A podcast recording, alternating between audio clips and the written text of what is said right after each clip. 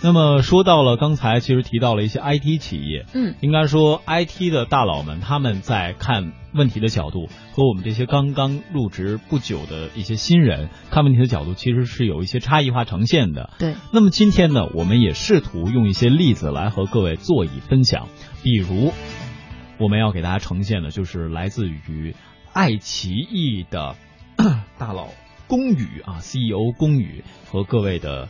一次真诚的分享，当然也得益于我们记者的一次啊很辛苦的采访了。这个是怎么回事呢？其实说到现在互联网呢，也要跟大家从现实状况说起，因为现在互联网在国内应该是非常非常普及，是吧？首先由门户网站开启，一根线缆连接人和信息。那进入移动互联网时代之后，各位会发现你和所有信息的接触变得更加频繁。同时，社交、电商、视频被人们称为新的三大门户。今天在上节目之前，还看了一篇文章，讲的是未来社交化平台的一个发展现状。嗯，那么未来，我记得曾经哈还有一个创业企业叫啾啾啾啾科技，当时走进过我们节目，讲的就是社交企业未来的春天。所以今天在上节目之前，我看完那篇文章，我还特意跟呃啾啾科技的这个创始人，我我打了个电话，嗯，我说看来你们这个春天要来了。为什么？我只是以他们为例子来说啊，嗯，在发现的过程当中，你看，首先是能够呈现年轻人的一些特质。然后在技术性呢，并不是要求那么强，同时它的用户粘性和它的流量引流方面又呈现了一个交互。在未来一年当中，咱们嗨青春也有可能跟随这家创业企业走进更多的校园。所以说，它是把很多的这种方式触点连接在一起。那么再说回到像我们刚才说的爱奇艺当中，爱奇艺它主要呈现的是什么？它其实是一个视频网站，嗯，它里边可能是各种各样的视频、电视、电影对交互。传统的观念是，它就是一个看综艺节目、看电视剧的地方。对呀，但是它有一点跟社交化呃平台或者社交化 App 非常相像的是什么？嗯，它提供的都是一种服务。如果各位从服务的这个底层架构去看，几乎现在很多的 App 或者是很多的网站，他们的同质化的根源或者他们的一个基础属性是非常相似的。所以说，接下来的时间给大家分享的这篇报道，各位你可以从这个角度去听。那另外的一个角度，另外的各个角度，也可以由各位来继续发掘关于爱奇艺龚宇说的内容。我们也来听听中央台记者庄胜春的最新采访报道。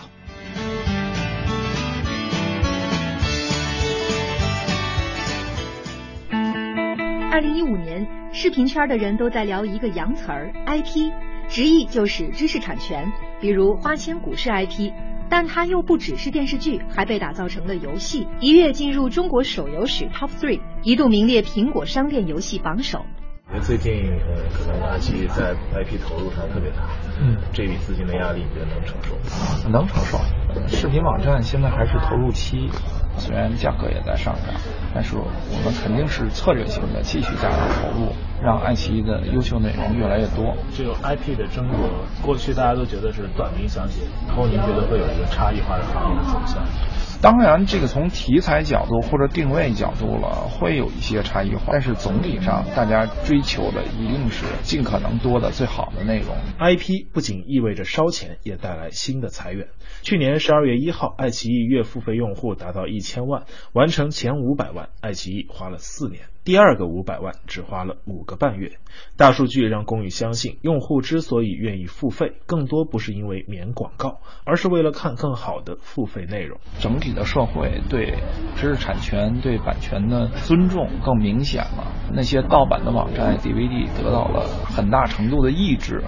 然后第二点呢是网络支付，特别是移动支付，它的这种渗透率的提高，导致用户在网上小额的付费变得障碍极低。您是别的友商的付费用户吗？我不是，不是。呃，我因为工作原因，只是研究一下，就也没时间全局看。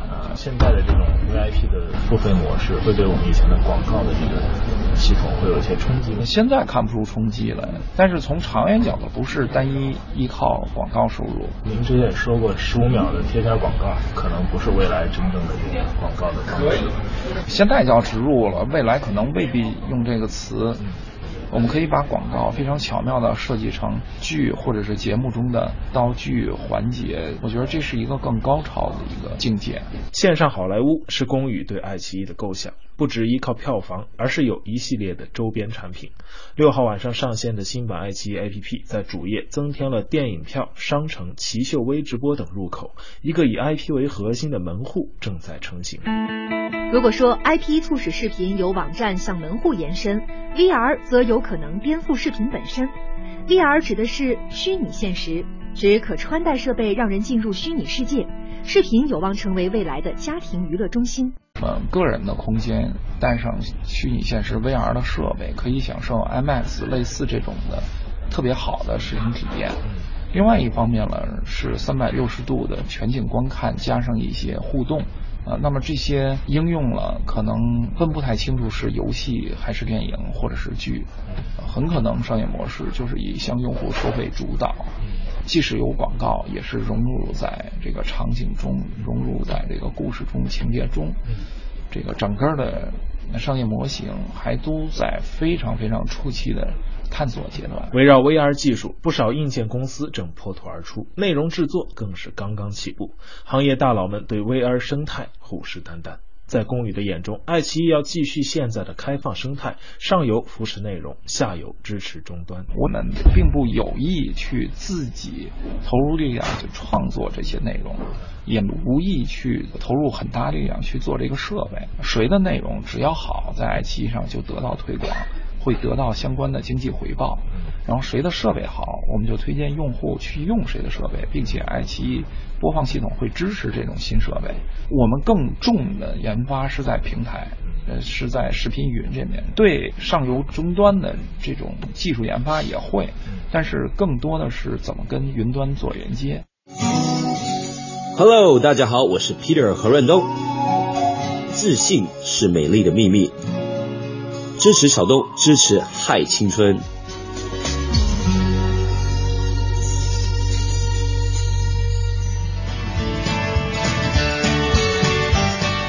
各位亲，这里仍旧是嗨青春。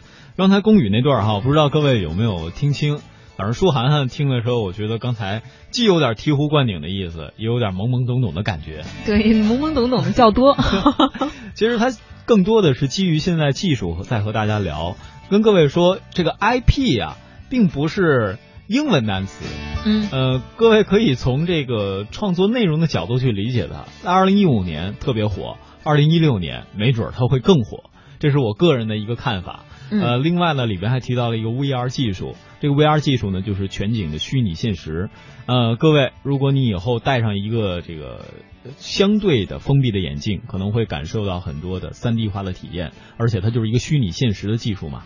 在里边，比如说以后很多家居的样板间，现在已经开始采用这种 VR 技术进行展示了，需要的空间更小，同时呢，展示也更加丰富。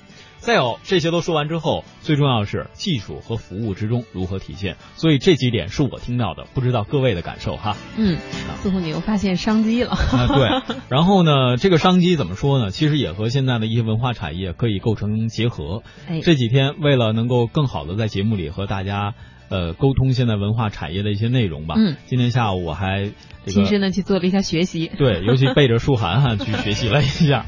我去看了一下《星球大战》，因为这个片子据说最近呢，在全球有可能刷新新的记录。那么在体验之后呢，首先从内容的角度，它是一个 IP 的最新的呈现，对吧？包括它的编剧，呃，跟以前一九七七年出现的第一版应该说有延续，但同时呢，这又是一个完全全新的故事。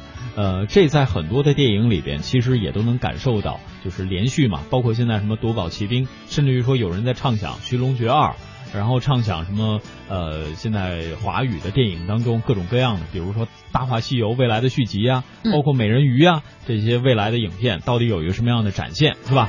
那么再说回到这个《星球大战》里边，他体会的是什么？我是去看了一下四 D 的电影啊，对，这个感受就更加强烈了。对，它呢会让你有一个全景化的呈现，比如说四 D，你的椅子动，这是一方面，同时吹个气儿啊，是吧？喷个水啊，配合着电影的情节哈。是啊，那么这些呢也只是其中的一个部分，更重要的是，各位如果有创业打算的话，会发现它的相关授权衍生品。现在也在席卷着大大小小的商铺，嗯，那么这些都又会给我们带来怎样的启示？从电影里面，我们又会展现哪些内容？接下来的时间，我觉得舒涵涵比小东懂得多，要不舒涵你来说。接下来的时间还是交给记者来说啊，呃，通过这个报道来给大家分析分析。啊，那接下来呢，我们也是通过记者的报道来从另外的侧面再来感受一下《星球大战》及其相关商业的魅力。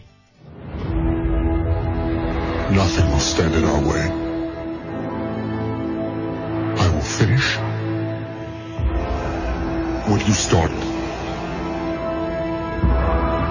从1977年《星战》系列首部上映开始，《星战之父》乔治·卢卡斯导演从不同星系生命的文明史，到各种外形的外星人和航天器，再到绚丽的战斗场面，为人类创造出了一个完整的太空世界。经过影迷们十年的翘首企盼，去年十二月十八号，《星战七》终于回归。截至目前，它已经在北美创造出了多项票房神话。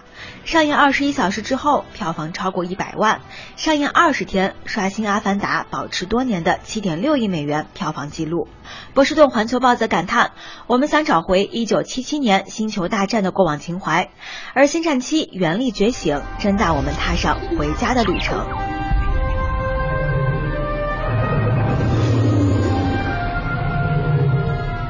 战机》的导演 J.J. 埃布拉姆斯至今记得《星战一》时购票队伍排过几条街的场景，从那时起就有了商业大片的概念。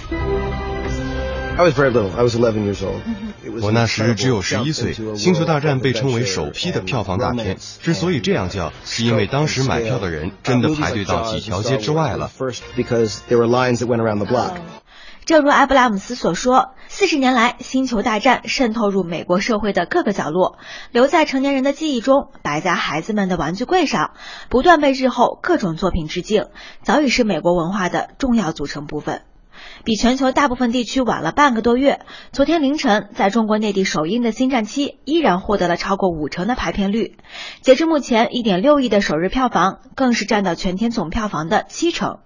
但包括北美的电影业内人士都认为，《星战七》不太可能在中国创造新的纪录。中国没有浓厚的星战文化，铁杆星迷也只占内地观众的一小部分。毕竟这个从1977年就开始的系列，年代实在太久远，真正看过系列之前六部的人并不多。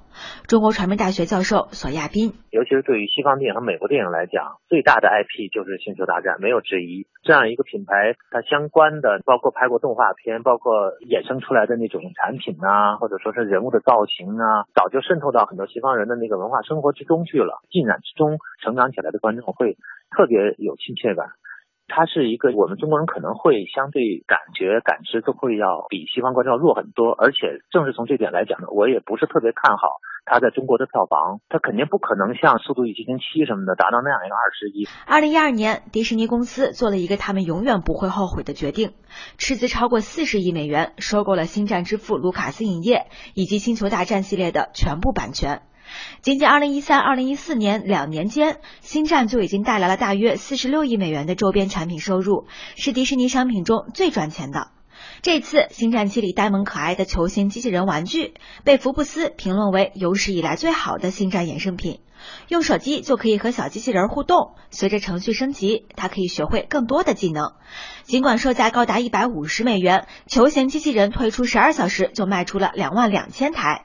据估计，《星战七》上映的第一年，周边产品销售额就将在三十到五十亿美元之间。其实，包括迪士尼、漫威等公司，票房就只占总收入的三成，其他收入都来自于衍生品，从主题乐园到 T 恤上的唐老鸭。连一九三九年经典电影《乱世佳人》女主角的一条裙子，如今都能拍出十三点七万美元的高价。反观内地电影行业，总收入的百分之九十到九十五依然来自票房和植入广告。上海某影城运营部经理张斌：衍生产品这块呢，目前从整个行业来说呢，做的还不是最好。用它第一目的来影院是看电影，衍生产品只不过是它一个附带的一个消费而已。早在电影筹备阶段，迪士尼公司内部就会发起头脑风暴，所有员工聚集在一起，对衍生品的设计提出建议。产品与电影同步制作，电影上映，产品开卖。著名电影人高军认为，国产电影在创意之初就缺乏开发衍生品的意识。就是我们的电影在创意的时候，衍生品的观念就不是很强，定位不明确。像比较经典的《老鼠唐老鸭》，其实在设计形象的时候，不光是为电影服务的，它也同时为它的各种衍生品服务。高军认为，与欧美相比，国产电影衍生品开发确实在产业业态和运作方式上有缺陷，但已经开始进步。例如，去年《大圣归来》在阿里平台售卖的周边产品，也已经收获了将近两千万。像美国好莱坞，它在刚刚起步的时候，就不完全倚重票房的全产业链发展的那么一种布局。而我们中国电影一开始的时候，单纯电影起步，它不是一个纯商品的属性，运作方式上区别也是很大的。变形金刚一开始刚进入中国的时候啊，版权是免费给了国内一家省级电电视台，就你免费给我播吧，我不要钱。然后赢得大量的少儿观众之后呢，就开始卖变形金刚的玩具了。